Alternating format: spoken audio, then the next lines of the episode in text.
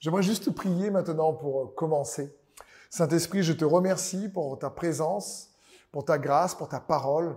Merci de toucher mes frères et mes sœurs et tous ceux et celles qui écouteront ce message, que ta présence les sature et que ta parole vienne nous révéler encore plus l'amoureux de notre âme, Jésus-Christ, notre Seigneur et Sauveur. Amen. Le thème que j'ai eu à cœur de vous partager euh, pour ce week-end de fête des mères s'intitule L'amour inversé. Alors, il est vrai que euh, euh, on m'a fait la remarque, tu voulais dire quoi par là? C'est assez intrigant. C'était le but. Le but, c'est de, de, vous intriguer avec ce, ce titre. Pourquoi? Parce que vous allez voir que je crois j'espère également que ce que vous allez entendre comme enseignement dans ce, ce message, non seulement vous apporter la réponse, l'amour inversé de, de, quoi, de quoi je veux parler, mais faire grandir l'amour de Dieu dans vos cœurs encore plus.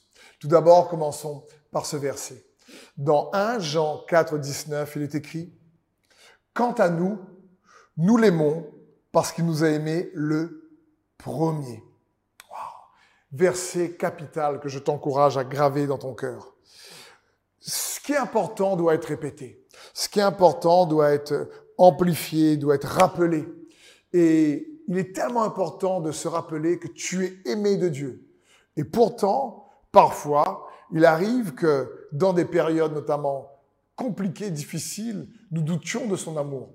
Cette semaine, une précieuse sœur discutait avec moi et elle disait, mais je sais que Dieu m'aime et je sais que Dieu aime ses enfants. Et pourtant, je trouve que parfois, il y a pas mal d'enfants de Dieu qui doutent de l'amour que Dieu, le Père, a pour eux.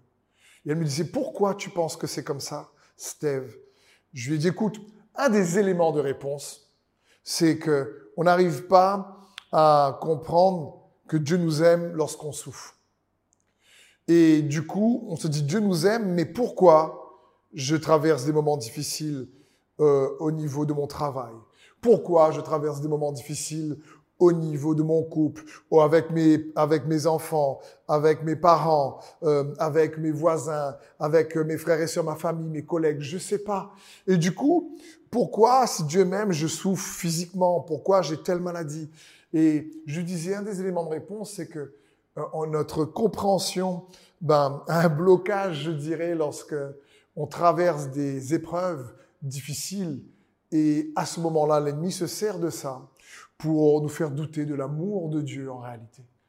Et j'aimerais t'encourager à comprendre que ce que tu traverses, l'expérience que tu, euh, euh, que tu traverses, l'expérience que tu as au travers des difficultés, eh ben, en réalité, n'ont rien à voir avec l'amour de Dieu pour toi. Dieu t'aime de manière inconditionnelle. Et au contraire, ce qu'il désire, c'est que tu traverses ces difficultés avec la force de son amour, parce qu'il désire te délivrer de ces épreuves. C'est son cœur. Écoute bien ceci. Comment Dieu t'aime de manière inconditionnelle, qu'il aime ses enfants. La Bible dit dans Tite 3, 3, Car il fut un temps où nous-mêmes nous vivions en insensé, dans la révolte contre Dieu, égarés, esclaves de toutes sortes de passions et de plaisirs. Nos jours s'écoulaient dans la méchanceté et dans l'envie. Nous étions haïssables et nous nous haïssions les uns les autres. Mais quand, mais quand Dieu notre Sauveur a révélé sa bonté et son amour pour les hommes et nous a sauvés. Quand est-ce qu'il a révélé sa bonté et son amour? Selon sa propre volonté C'est quand il a voulu nous sauver, même si on était révoltés contre lui. Donc, alors qu'on était révolté contre Dieu, il nous a révélé sa bonté et nous a montré qu'il nous aime. Donc, comprends bien, tu n'as pas besoin de mériter l'amour de Dieu parce qu'il t'aime de manière inconditionnelle. Il a choisi de t'aimer avant que tu choisisses de l'aimer, car nous l'aimons parce qu'il nous a aimé le premier. Romains 5, 10 nous dit ceci.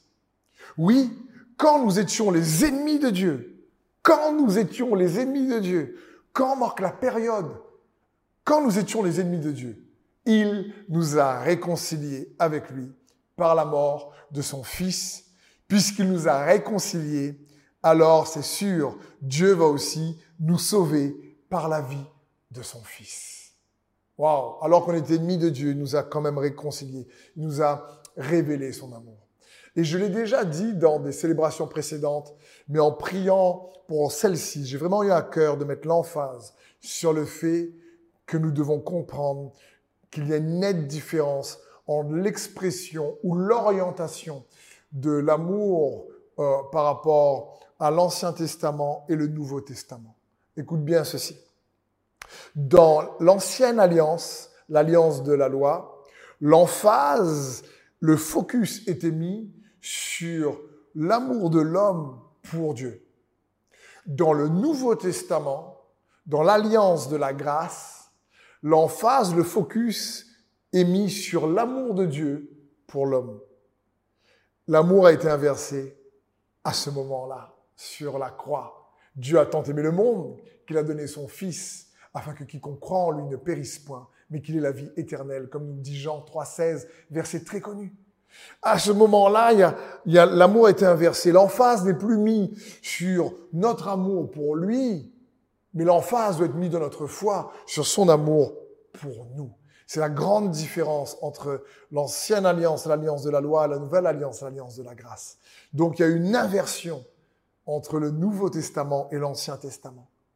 Dans l'Ancien Testament, dans Deutéronome 6, 5, il est écrit, tu aimeras l'Éternel, ton Dieu, de tout ton cœur, de toute ton âme et de toute ta force.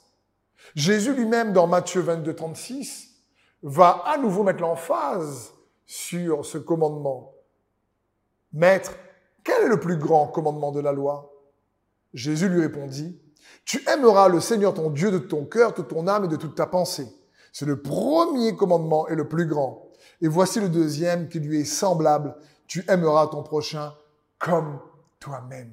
Waouh Donc là, ici, Jésus dit oui, il faut bien aimer Dieu de son cœur, de son âme, toute sa pensée. Mais nous savons très bien, je pense, lorsqu'on est honnête avec nous-mêmes, que Personne. Je n'ai jamais rencontré quelqu'un qui a pu aimer Dieu de cette façon. Bien sûr que non. C'est une impossibilité humaine.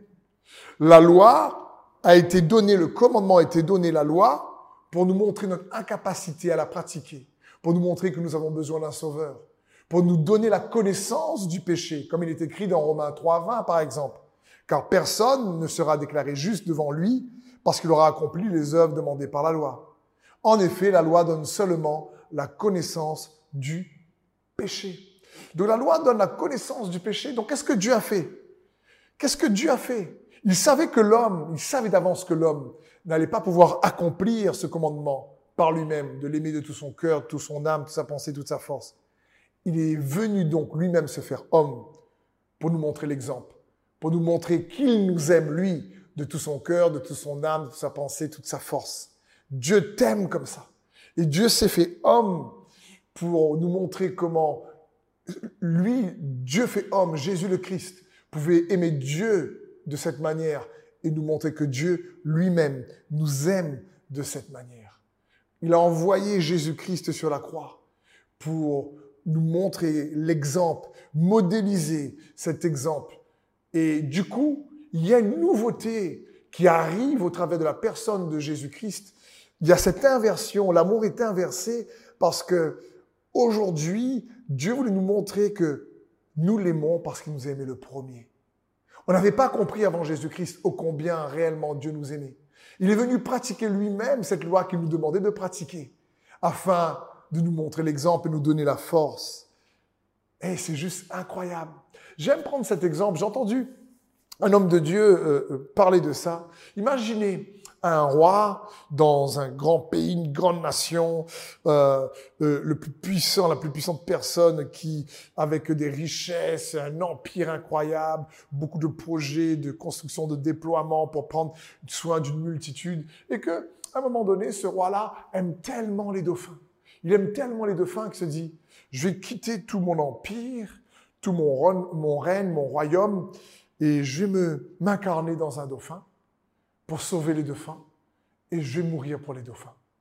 Mais déjà là, on se dirait, attends, il y a un souci. Et pourtant, Quand la Bible dit que Jésus s'est dépouillé, lui qui était l'égal de Dieu, il n'a pas considéré de rester cet égal, mais il s'est dépouillé par amour pour toi et moi. Dieu voulait nous montrer déjà ô combien il nous aime de tout son cœur, son âme, sa pensée, sa force, en se dépouillant de sa gloire. Et il s'est fait homme pour nous sauver, pour nous, nous montrer que nous sommes aimés. Et d'ailleurs, Jésus dira ensuite, aimez-vous les uns les autres comme je vous ai aimé. La nouveauté, cette inversion est dans le comme.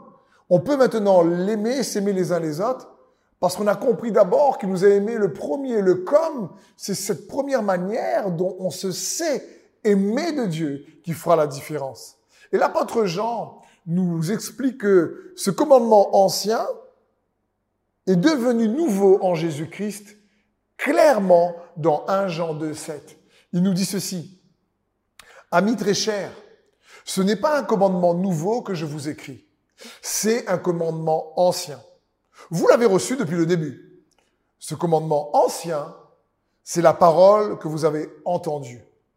Et pourtant, je vous écris un commandement nouveau, qui est vraiment nouveau en Jésus et doit l'être en vous. Waouh Jean ici parle de l'amour.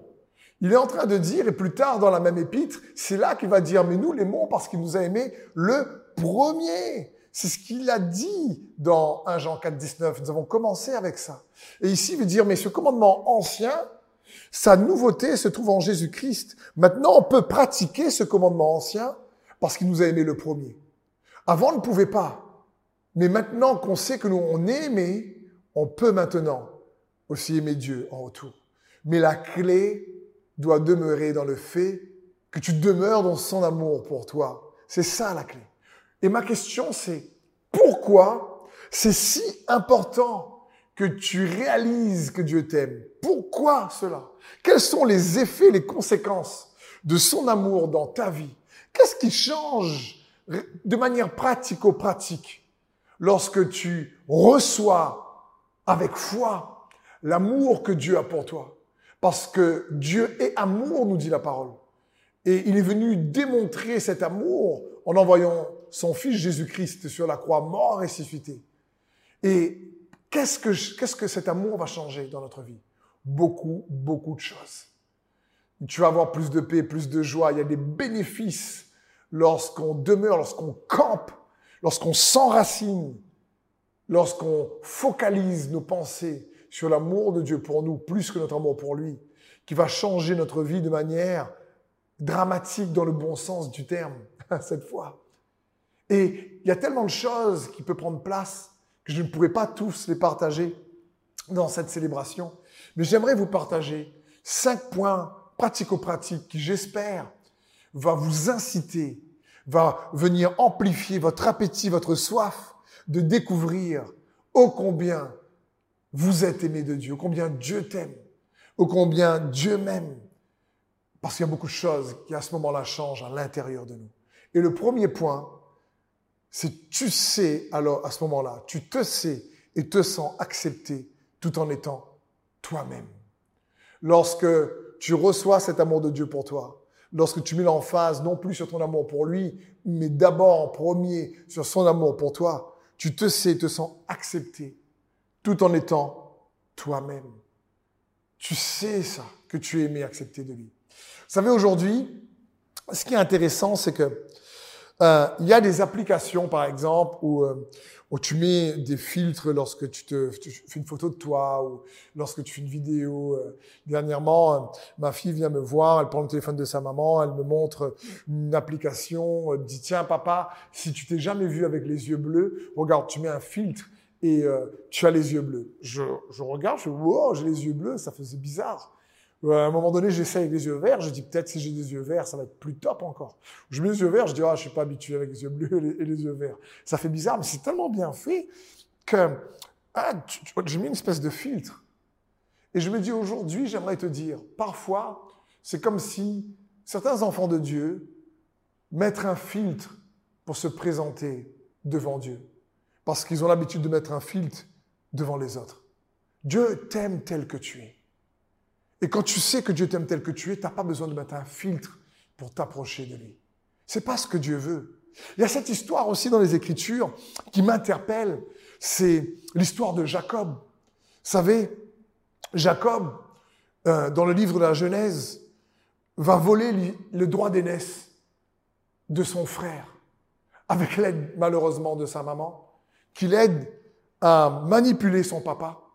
Il, il se revêt d'une peau parce que son frère était poilu. Sa maman fait la cuisine pour lui. Et il se fait passer pour son frère Esaü pour recevoir la bénédiction de son papa. Et là, ça m'interpelle parce que c'est comme si le message inconscient que Jacob reçoit, c'est que pour être béni, il faut que tu te fasses passer pour quelqu'un d'autre. Imagine le message ici que Jacob reçoit. Pour recevoir la bénédiction, il a dû se faire passer pour son frère Esaü. Et je me dis inconsciemment parfois, on pense que pour être béni, il aurait fallu être comme un tel, il aurait fallu être comme, un tel. Si j'étais plus comme lui, si j'étais plus comme elle, peut-être que j'aurais été plus béni. Non, Dieu t'aime tel que tu es. Tu n'as pas besoin de mettre un filtre pour te faire passer pour quelqu'un d'autre. Et quand tu sais que tu es aimé et accepté de lui, tu sais qu'il t'aime tel que tu es, comme toi-même. Et que tu n'as pas besoin d'être quelqu'un d'autre pour recevoir les bénédictions qu'il a prévues pour toi. Parce que j'aime dire qu'il y a des bénédictions qui portent ton nom, pas le nom des autres. Tu sais que son amour te, te, te permet d'être accepté pleinement de lui. D'autres parfois ont besoin de montrer peut-être leur avec qui ils sont connectés. Je suis connecté avec telle star ou je suis connecté avec euh, tel ministère et cette connexion-là me, me donne de la valeur. C'est comme si ben on se sert des connexions pour montrer qu'on existe et, qu'on a de la valeur. Euh, gloire à Dieu pour les connexions. Il y a, merci Seigneur, c'est une bonne chose. Mais lorsqu'on dépend de ces connexions pour exister, c'est-à-dire qu'on dépend de ces connexions pour donner de la valeur à notre identité, il y a à ce moment-là un souci. Là, il y a un problème. Parce que ce n'est pas non plus tes connexions qui doivent venir établir qui tu es. Pas du tout. C'est, c'est Christ Jésus, c'est son amour pour toi. Tu portes son nom. Chrétien signifie petit Christ, petit oin. Je me rappelle également a quelques temps de ça, on rentre dans un magasin avec, avec, mon épouse et les enfants, et euh, un magasin de vêtements, il y avait des promotions. Et je regarde les vêtements, puis je vois un vêtement, un t-shirt banal, euh, et franchement, euh, qui euh, ben, très simple, comme un t-shirt quelconque, en promo, mais il portait donc l'étiquette d'une marque. C'était une marque, un vêtement de marque. Et puis je regarde la promo, je fais, le t-shirt est banal, mais même en promo, il est cher, quoi. Je dis, c'est bizarre ça. Je dis, je regarde un t-shirt à côté qui était quasiment similaire, qui n'est pas, pas une marque, beaucoup moins cher. Et je me dis, c'est parce qu'il porte le nom d'une marque que le t-shirt banal a de la valeur. Donc, il a de la valeur à cause de son fabricant. Alors, j'aimerais te dire, peut-être que toi, tu crois que tu es ordinaire, que tu es banal.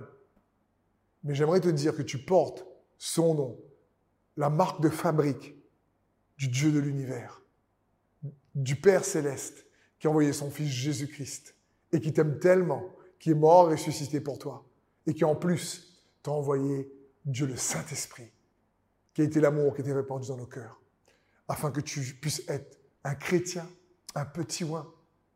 Peut-être que tu te sens banal en te comparant aux autres, mais ne te compare pas.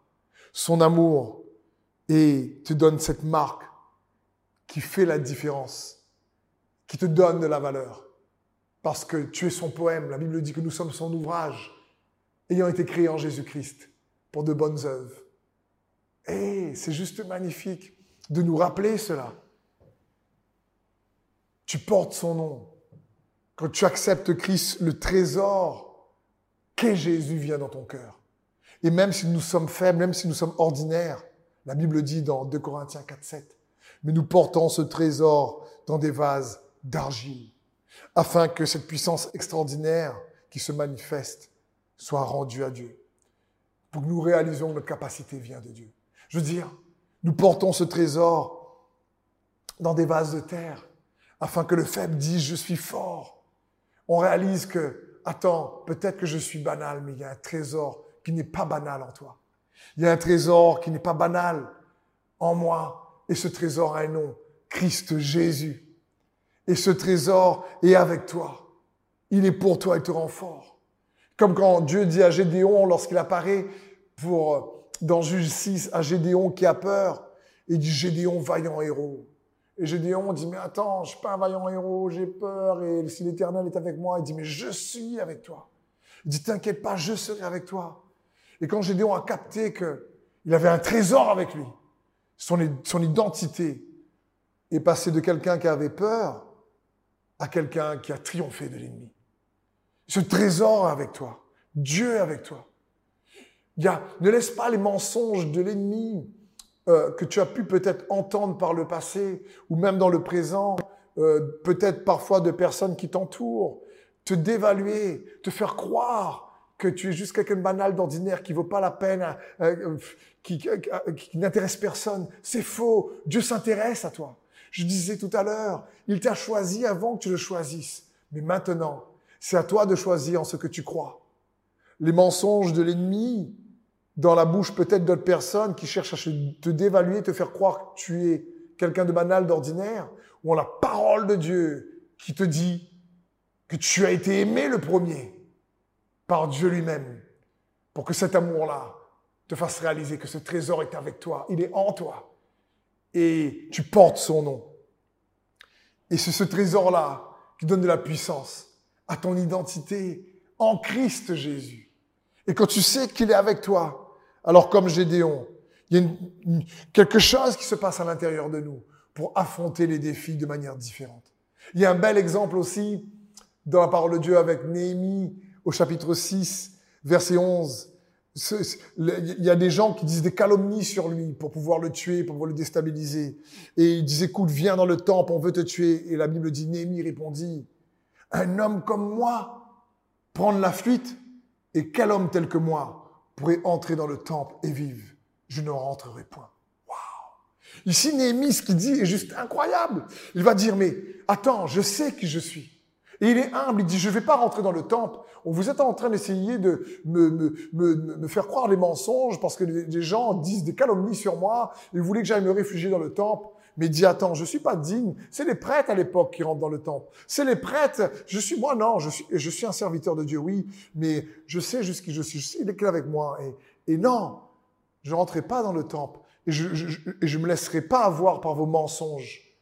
Il dit, un homme tel que moi, ne laisse pas l'ennemi voler par ses mensonges cette puissance, ce trésor, si tu préfères, qui est en toi, Christ Jésus.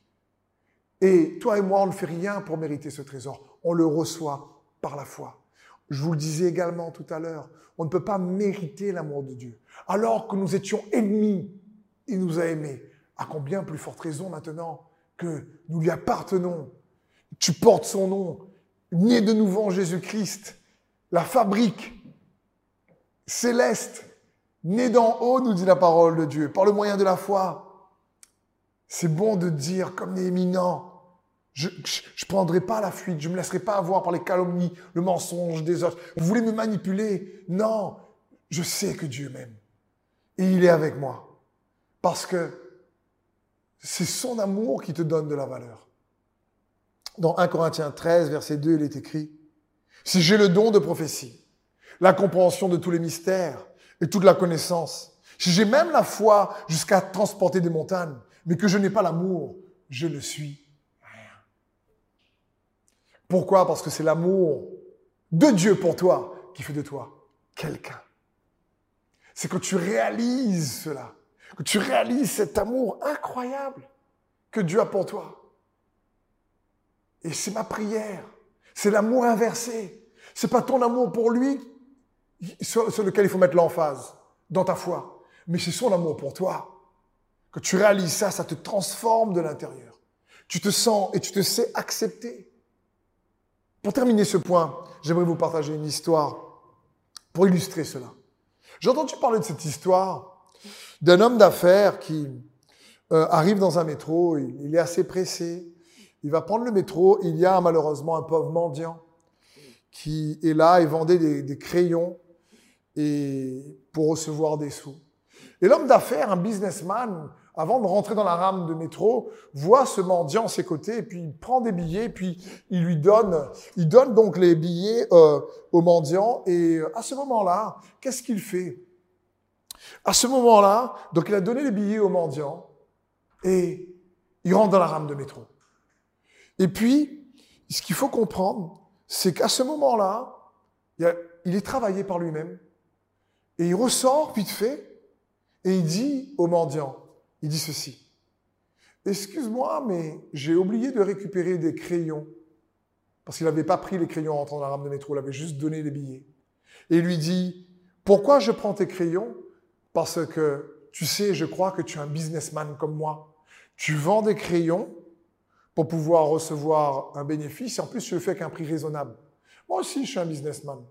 Donc, euh, il rate le métro, il attend le prochain métro et il encourage le mendiant dedans sa qualité, son potentiel de businessman. Quelques mois passent et il y a une conférence pour les entrepreneurs et ce businessman est là dans cette conférence.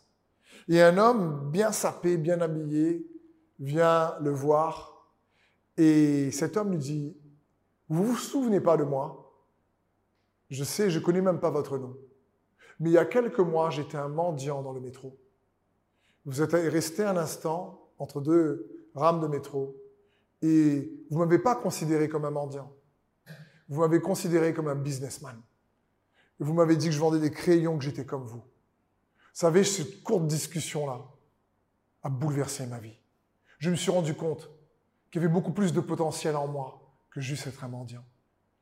Et quand vous m'aviez vu avec, en tant que businessman, la perception que vous avez de moi, eh ben, m'a donné du courage pour réellement me lancer dans cette affaire. Et ça a commencé ensuite à marcher. Waouh Belle histoire Et ça me fait penser vraiment, cette histoire, à ce que Dieu a pour nous. Ça me fait penser à ça. C'est que Dieu te dit, attends, tu, es mon enfant, je m'intéresse à toi, mon trésor en toi. Tu n'es pas là juste à, à quémander, à mendier. Euh, Seigneur, euh, aide-moi. non, parle à Dieu le Père comme un enfant. Rappelle-toi, ça change tout. Ça change tout. C'est, ça fera la différence. Quand tu sais que tu es aimé de lui, ça va te transformer. Tu vas pas juste être comme euh, quelqu'un qui euh, fait de la mendicité, excuse-moi, pour sortir de, certaines difficultés. Mais non, tu vas te rappeler que tu es un enfant de Dieu, un couvrier avec Dieu, un collaborateur, et qu'il est avec toi. Donc le premier point, quand tu te sais aimer de Dieu, on a vu ensemble, on a vu que tu te sens accepté en étant toi-même. Le deuxième point, lorsque tu sais que Dieu t'aime, alors tu sais qu'il prend soin de toi. Tu apprends à personnaliser son amour pour toi. Tu apprends à personnaliser son amour pour toi. Waouh! Son amour pour toi, en réalité, te donne de l'assurance dans le fait qu'il va prendre soin de toi. Tu sais, vous savez, même sur Terre, humainement parlant, lorsque on est dans la tristesse ou on va pas bien, en général, on va appeler une personne qui nous aime parce qu'on sait qu'elle va prendre soin de nous. Elle va au moins nous écouter, euh, notamment, je veux dire, parfois, notamment dans des moments de deuil intense, par exemple, le fait d'avoir une personne qui est juste là à tes côtés, ben aide. Et, c'est, et, et, parce que tu sais que la personne t'aime, et quand tu sais qu'elle t'aime, alors tu sais qu'elle va prendre soin de toi. Quand tu sais que tu es aimé de Dieu, tu sais qu'il va prendre soin de toi. Et il va prendre soin de toi personnellement. La Bible dit même dans Matthieu 10, 30 que tous tes cheveux sont comptés, tellement Dieu t'aime. J'aime mon épouse Sandrine, mais je t'avoue que je n'ai pas compté ses cheveux. Et Dieu, lui, nous aime tellement qu'il compte nos cheveux. C'est important. Dans 1 Pierre 5, 7, il est écrit, déchargez-vous sur lui de tous vos soucis, car lui-même prend soin de vous. Waouh! Lui-même prend soin de toi. Et même là, pareil, si on a l'habitude, vous savez, de, de, penser à ce verset, qu'on peut le déclarer, Dieu va prendre soin de moi, je me décharge sur lui, mais des fois, on réalise pas que Dieu veut prendre soin de toi personnellement. Si tu préfères le mot prendre soin de toi, c'est qu'il s'inquiète de toi. Mais, mais pas une inquiétude humaine, vous savez. L'inquiétude n'est pas naturelle humainement parlant. Les animaux ne s'inquiètent pas comme l'homme, par exemple. L'homme s'inquiète parce qu'il y a tel désir qui est paralysé, telle déception, tel problème. Et Jésus nous dit constamment, ne vous inquiétez de rien. Euh, cherchez premièrement le royaume et sa justice. Et ces choses vous seront données par-dessus. Matthieu 6, 33. Il dit, mais euh, ne vous inquiétez pas, faites-vous connaître vos besoins, Dieu par des prières et des supplications, avec action de grâce et la paix de Dieu, qui surpasse toute intelligence, gardera vos cœurs et vos pensées en Jésus-Christ. C'est Dieu dit, eh non, je veux prendre soin de toi personnellement. Quand tu sais que tu sais que tu sais que tu sais que tu sais que tu es aimé de Dieu, alors tu sais qu'il veut prendre soin de toi personnellement. J'ai entendu quelqu'un dire, franchement, si Dieu avait un frigidaire, eh ben, il aurait mis ta photo dessus. Parce que la Bible dit qu'il a gravé son nom dans ton nom, mon nom, dans la pomme de sa main. Et moi-même, je dis, quand un verset me touche, je le, je le colle sur mon frigidaire parce que c'est un endroit où je vais souvent. Et il y a un verset que j'ai mis sur mon frigidaire, c'est Matthieu 4.4 qui dit, l'homme ne se nourrira pas de pain seulement, mais de toute parole qui sort de la bouche de Dieu. C'est pour éviter de trop manger. Et surtout manger sa parole. Mais bref, comprends bien. Ce que je veux dire par là, c'est que Dieu veut prendre soin de toi. Je veux dire, je, pensais dernièrement à mon garçon Mathis qui, il organise un truc avec euh, ses copains et euh, il organise une sortie, euh, il faut aller là-bas, il faut aller à telle heure, etc. Et puis il vient me voir le soir, elle me dit, écoute papa, tel jour, est-ce que tu peux m'emmener à telle heure, il y a ça à faire, à ça à faire, ça à faire, il faut aller prendre un tel, un tel, un tel, et on va faire ça. Puis je le regarde, je dis, mais, mais, mais Mathis, ben, il faut voir si je suis disponible. Mais ce que j'ai aimé, c'est que lui s'est pas inquiété du tout de savoir qui allait prendre quoi dans sa tête. S'est dit, papa va s'occuper de moi, comme papa va prendre soin de moi, donc moi je fais mon programme, et puis après j'allais le voir. Et c'était intéressant parce que Dieu veut que tu réalises que tu es un enfant bien-aimé de lui et que c'est un bon père qui veut prendre soin de toi. Et c'est également comme je serais triste si mes enfants me disaient chaque jour, ben papa, est-ce que je peux euh, euh, euh, prendre telle boisson dans, dans, dans, le frigidaire? Bien sûr, même s'il faut réguler, mais est-ce que je peux manger? Est-ce que je peux aller m'allonger sur mon lit est-ce pour me reposer? Est-ce que je peux rentrer dans, dans ma chambre? Parce que c'est pas ma chambre, c'est ta chambre. Heureusement que mes enfants me disent pas ça, je serais choqué. Ils se sont appropriés la maison. Ils se sont appropriés, bien sûr, leur, leur chambre, ils se sont bien appropriés le frigidaire. Et parce que ils, savent qu'en tant que parents, malgré nos, nos erreurs et nos manquements, on veut prendre soin d'eux. Quand tu sais que tu sais que tu sais que tu sais que Dieu t'aime toi personnellement, tu sais qu'il veut prendre soin de toi personnellement également. C'est important de réaliser cela. C'est bon pour nous de se rappeler. Troisième point, quand tu sais que tu es aimé de Dieu, tu as le courage, tu as du courage pour t'approcher avec assurance du trône de sa grâce. Tu as plus de courage pour t'approcher du trône de sa grâce.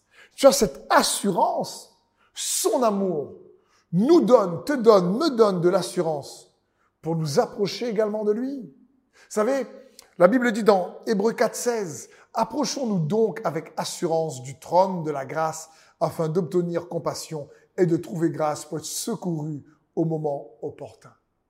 Cette semaine, avec une équipe de prière, je disais, mes, chers frères et sœurs, il est bon que nous puissions ne pas nous tromper de trône. On ne s'approche pas devant Dieu sur un trône de jugement lorsque tu crois en Jésus-Christ. Lorsque tu crois en Jésus-Christ, tu t'approches du trône de la grâce afin d'être secouru. C'est pas, c'est pas le trône de l'accusation, pas du tout. C'est le trône de la grâce. Tu t'approches un peu comme le fils prodigue qui revient vers son papa à un moment donné, dans, Luc 15, lorsqu'il revient, le papa qui, dans la parabole de Jésus, représente Dieu le Père et il ne lui fait pas un reproche sur ses erreurs passées. Et, et quand tu viens vers Dieu, même quand tu as fauté, même quand j'ai fauté, Dieu veut nous faire grâce et veut que tu puisses comprendre que tu es aimé. Il n'arrive pas en disant, ah, ah, tu viens me voir là, parce que regarde comment tu t'es comporté. Tu as vu ce que tu as fait? Je te rappelle quand même que tu as fait ci la dernière fois, tu as fait ça, tu as fait ci. Bon, je vais quand même te faire un peu, te rappeler un peu ce que tu as fait. Pas du tout. Lorsque tu viens devant le trône de la grâce, tu viens assurant. Lorsque tu sais que tu es aimé de Dieu, tu as cette assurance qu'il va te faire grâce à cause de Jésus-Christ, à cause du sang qu'il a versé, ou si tu préfères, grâce à sa grâce. C'est ça, par le moyen de la foi, tu viens. Et en ce qui concerne l'accusation, peut-être j'aimerais te partager cette clé qui j'espère va t'aider. Vous savez, lorsque les gens nous accusent faussement ou dans, dans la colère, lorsque un couple se dispute ou, ou toi-même tu accuses notre personne ou, ou, ou notre personne t'accuse, on dit souvent tu es comme ci, tu es comme ça, tu as fait ci, tu as fait ça. Et en général, l'ennemi va utiliser les personnes ou parfois nous-mêmes, malheureusement, qu'on tombe dans ce piège, en utilisant tu es pour accuser les autres ou se sentir accusé. Mais quand le diable lui-même vient dans notre pensée pour nous tenter, il n'utilise pas tu, il utilise je. Il va te dire, il va te faire croire, je suis nul, je suis pas assez bon, je suis mal aimé. Il va venir dans ta pensée pas avec tu, il va venir dans ta pensée avec je pour tu crois que c'est toi. Un, peu comme Pierre qui, lorsque Jésus lui dit qu'il va aller à la croix, Pierre lui dit, mais à Dieu ne plaise, Seigneur, je vais empêcher cela. Et Jésus lui dit, arrière de moi, Satan. Tes pensées ne sont pas euh, celles de Dieu, mais celles des hommes. Waouh Je veux dire, ici, Pierre ne s'était pas rendu compte que sa pensée, je, était celle de l'ennemi en lui. Et donc, fais attention. Attention au je suis pas assez bien, je suis pas assez ceci, je suis pas. Ton langage intérieur, l'ennemi va utiliser ton, langage intérieur pour t'accuser avec je. Les autres utilisent tu, l'ennemi lui utilise je. Mais c'est pas le jeu de l'ennemi qu'il faut que tu puisses t'approprier et choisir. C'est le jeu de Dieu. Je serai avec toi. Je suis pour toi. Et je suis ton Père aimant. Je suis ton Sauveur. Et je suis ton libérateur. Je suis ton pardon. Je suis ton espérance. Et je suis ton roc. Je suis ton refuge. Ton refuge. Je suis ta joie. Voilà. Il ne faut pas se tromper de jeu. Le quatrième point, lorsque tu sais que tu es aimé de Dieu, tu ne laisses pas ton indignité ou tes erreurs t'empêcher de recevoir son pardon avec assurance également. Que tu viens vers le trône de la grâce, non seulement tu sais qu'il va te faire grâce, mais tu apprends, écoute bien ceci mon frère et ma sœur, ou toi qui regardes peut-être pour la première fois, que tu t'approches de Jésus, tu peux être assuré pleinement de recevoir son pardon si tu lui demandes sincèrement pardon. Tu apprends à faire de son pardon ton refuge. Son pardon devient ton roc. Tu te réfugies dans son pardon. Parce que tu n'apprends pas à regarder à tes erreurs ou à ton indignité. Tu apprends à regarder à son amour et à sa bonté plus qu'à ton indignité. Comme cette femme qui, euh, cette pécheresse dans Luc 7, nous dit la parole de Dieu, qui vient laver les cheveux, euh, laver les pieds de Jésus avec ses cheveux plutôt. Elle pleure. Et dans cette maison, les gens la jugent, l'accusent. Dans, ils sont en train de dire, ou si Jésus était vraiment un prophète, il serait que cette femme, c'est une pécheresse. Et elle est là. Elle ne laisse pas son indignité l'empêcher de recevoir la bonté de Dieu qui s'est manifestée par le pardon. Et Jésus dira, à cet homme qui l'accusait dans son cœur. Dans Luc 7, au verset 47, Jésus dira ceci, c'est pourquoi je te dis, ses nombreux péchés ont été pardonnés, car elle a beaucoup aimé, mais celui qui à qui on pardonne peu, aime peu. Waouh On a tous été grandement pardonnés. et que tu sais ô combien tu es aimé parce que l'amour pardonne. Et tu as besoin, j'ai besoin d'entendre que nous sommes pardonnés. Et même lorsque nous péchons, nous tournons vers lui en disant, je te demande pardon. Son pardon est un refuge. Son pardon est un abri. Son pardon est une forteresse. On a besoin d'entendre que son amour nous pardonne et son pardon que nous recevons, on le reçoit avec assurance. Comme ce paralysé qui descend du toit grâce à ses amis devant Jésus et Jésus lui dit, tes péchés sont pardonnés. Il était paralysé par la culpabilité, pas uniquement la maladie, il était paralysé par les fausses accusations, il était paralysé par le jugement des autres. Il avait besoin d'entendre, tes péchés sont pardonnés. Lorsque tu viens devant Jésus, lorsque tu viens à lui, lorsque tu sais que tu es aimé de Dieu, tu sais que son amour pardonne. Et tu n'as pas peur de t'approcher de lui, même lorsque tu as fait des erreurs, même lorsque tu te sens pas digne, parce que tu regardes plus à la grandeur de son amour plutôt qu'à la grandeur de ta faute. Vous savez, la révélation de son amour pour toi, pour moi, régénère, si tu préfères, produit ben, l'amour de Dieu en nous et au travers de nous, pour les autres et pour lui-même. Car nous pouvons l'aimer, car il nous a aimé le premier, comme on a commencé cette célébration. Quand tu sais que Dieu t'aime le premier, son amour produit en nous un amour plus grand pour nous-mêmes, pour les autres et pour Dieu lui-même. Il est bon de se le rappeler. C'est comme cet exemple très connu en général de beaucoup de la femme adultère dans l'évangile de Jean. Euh, ses accusateurs l'attrapent en flagrant délit. Et là, euh, ils veulent le lapider. Ils emmènent cette femme devant Jésus. On ne sait toujours pas où est l'homme. C'est assez incroyable. Et ils disent à Jésus, ouais, la loi dit qu'il faut lapider de telle femme. Dis-toi, que dis-tu? Et vous savez cette histoire, pour la plupart d'entre vous, Jésus euh, écrit sur le sol, et avant d'écrire sur le sol, il dit, mais celui d'entre vous qui n'a jamais péché, lui jette la première pierre. Et la Bible dit, du plus grand, plus petit, chacun était convaincu dans son cœur par ses propres péchés, et tout, il se retira l'un après l'autre. Au bout d'un moment donné, Jésus arrête d'écrire ou de dessiner, on ne sait pas exactement ce qu'il faisait, il y a tellement de choses là-dessus, mais on ne sait pas vraiment. Il se tourne vers la, femme et il dit, où sont tes accusateurs? Et la femme lui dit, ben, ils sont tous partis. Alors Jésus lui répond, moi non plus je ne te condamne pas, s'ils ne t'ont pas condamné avec leurs pierres. Jésus lui dit, moi non plus je ne te condamne pas, va et ne pêche plus. Jésus la libère d'abord en priorité de la condamnation, pour lui donner la force de ne plus pécher. Je vais vous dire quelque chose. Je ne crois pas que cette femme, dès qu'elle est sortie de cet événement, s'est dit, ouf, il m'a pardonné, je suis plus coupable, j'ai recommencé à faire n'importe quoi. Pas du tout. Elle a dû être surprise qu'elle a, rencontré quelqu'un qu'il a aimé malgré son péché, malgré son indignité. Elle a, elle a fait une rencontre avec l'amour malgré le fait qu'elle était prise en flagrant délit d'une faute. Et cet amour lui a fait grâce. Alors quand les gens disent, oui, mais quand on prêche l'amour de Dieu, ça peut être trop permissif, euh, peut-être ça pousse les gens à pécher. Attends, Jésus n'a pas fait ça pour qu'elle pêche plus. Hein. Pas du tout. Cette femme-là, en partant, au contraire, elle a dû être travaillée, mais elle dit, mais j'ai jamais rencontré quelqu'un qui m'aime autant. Elle avait la force à ce moment-là pour ne plus recommencer. Mais moi non plus, je ne te condamne pas. Va et ne pêche plus. Parce qu'elle a rencontré l'amoureux de son âme. Jésus voulait lui montrer combien elle était aimée de Dieu, malgré ses erreurs. Parce qu'elle ne méritait pas à ce moment-là l'amour de Dieu.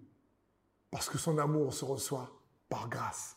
Le dernier point, lorsque nous recevons l'amour de Dieu, lorsqu'on on, met l'emphase sur son amour pour nous, alors tu reçois également plus de courage pour faire face aux défis de la vie, pour faire face à l'impossible. Quand tu reçois pleinement son amour dans ton cœur, tu as plus de force pour faire face à l'impossible. Quand l'amour est inversé, au lieu de penser à ton amour pour lui, mais que tu mets l'emphase sur son amour pour toi, alors cet amour-là vient produire du courage, de la force pour faire face aux défis de la vie, aux problèmes, aux difficultés Daniel 11, verset 32 nous dit ceci. Le roi lui-même, par ses promesses fausses, amènera les gens à rejeter l'alliance. Mais ceux qui connaissent leur Dieu continueront d'agir avec courage. Wow. D'autres versions disent, mais ceux qui connaîtront leur Dieu feront des exploits. Ça parle ici qu'ils vont être forts, ils vont se fortifier, ils vont faire des choses parce que ils vont connaître quoi? Ils vont connaître quoi? Qu'ils sont aimés de Dieu. Daniel lui-même a fait beaucoup d'exploits dans les Écritures. Il a trouvé le rêve du roi de Babylone, il a interprété, il a fermé, il a été jeté dans la fosse aux lions et les lions n'ont pas mangé. Pourquoi? Parce que Daniel, dans Daniel 10, 11, était appelé bien-aimé de Dieu. Daniel savait qu'il était bien-aimé de Dieu. La Bible dit Daniel, homme bien-aimé de Dieu. Daniel savait qu'il était bien-aimé de Dieu. Et le fait qu'il se savait bien-aimé de Dieu, waouh, a fait en sorte qu'il puisse faire des exploits et agir avec courage face aux impossibilités. Et beaucoup d'hommes et de femmes de Dieu dans les Écritures ont agi avec courage dans les défis ou face aux impossibilités, parce qu'ils ne doutaient pas de l'amour de Dieu pour eux. Un autre homme extraordinaire, c'est le roi David. Vous savez, le mot David signifie chouchou de Dieu. Euh, même si David était rejeté de, de ses parents, euh, j'imagine même lorsque le prophète Samuel est arrivé, qu'il est resté, lui, euh, à s'occuper du troupeau, même s'il était un peu moins considéré dans la famille que ses frères, mais tout étant petit, lorsqu'on appelait David, David, viens ici, David, où tu es? Il entendait, chouchou de Dieu, hé, bien-aimé de Dieu, où tu es, bien-aimé de Dieu? Où tu es? Et c'est bon pour nous de se rappeler ces choses-là. Et quand David est venu sur le champ de bataille et qu'il y avait Goliath, alors que tout le monde était conscient de la grandeur de Goliath, David était conscient de l'amour de Dieu pour lui. Plus que tous les autres. David savait une chose, que Dieu ne le lâchera pas. Et si tu veux déclarer ça, je t'encourage, écris-le dans le chat. Dieu ne me lâchera pas. Quand quelqu'un se sait aimé de Dieu, il sait que malgré les tempêtes et les difficultés de la vie, Dieu le Père, le Fils et le Saint-Esprit ne te lâchera pas. Alors je veux t'encourager ne le lâche pas non plus. Quelles que soient les saisons que tu traverses, demeure dans son amour pour toi. Ne le lâche pas parce que Dieu ne te lâchera pas. Quand quelqu'un sait mais l'enfant sur l'amour de Dieu pour lui, il sait, comme le roi David, comme Daniel, que Dieu ne le lâchera pas. La situation paraît peut-être impossible, économiquement, dans ton couple ou dans les relations, mais Dieu ne te lâchera pas. Garde la foi en lui. Il t'aime. Il t'aime. Dans Jean 17, verset 23, Jésus prie et dit, moi en eux et toi en moi, afin qu'ils soient parfaitement un, et que le monde connaisse que tu m'as envoyé et que tu les as aimés comme tu m'as aimé. Waouh Jésus ici dans Jean 17 dit, attends, pour que le monde voit qu'il soit un, que le monde connaisse que tu m'as envoyé, alors il faut qu'ils sachent que tu les as aimés comme tu m'as aimé pour, favoriser, construire l'unité, pour que le, le, monde voit que Christ est dans son Église avec un grand E. Il faut que l'Église avec un grand E, les enfants de Dieu, quelle que soit la dénomination dans laquelle tu es, si tu crois juste en Jésus-Christ comme ton Seigneur et ton Sauveur, alors ici Jésus prie qu'il voit que tu les as aimés comme tu m'as aimé. Dieu le Père t'aime et m'aime comme il a aimé Jésus. C'est juste incroyable. Il a tellement aimé Jésus qu'il a ressuscité. Il a tellement aimé Jésus qu'il n'a pas laissé Jésus euh, euh, réellement dans la dèche ou euh, être envahi et écrasé par les tempêtes de la vie. Non, pas du tout. Il n'a jamais lâché Jésus et il ne te lâchera pas non plus. Quand tu te sais aimer de Dieu, alors tu as le courage pour faire face aux défis de la vie.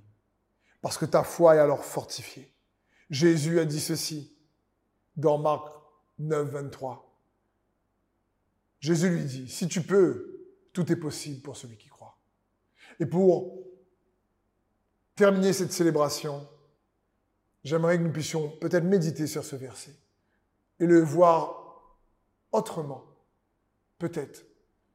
J'ai toujours cru que ici, quand cet homme vient voir pour que Jésus prie pour son enfant, il doute et il dit si tu peux. Jésus lui dit si tu peux, tout est possible pour celui qui croit.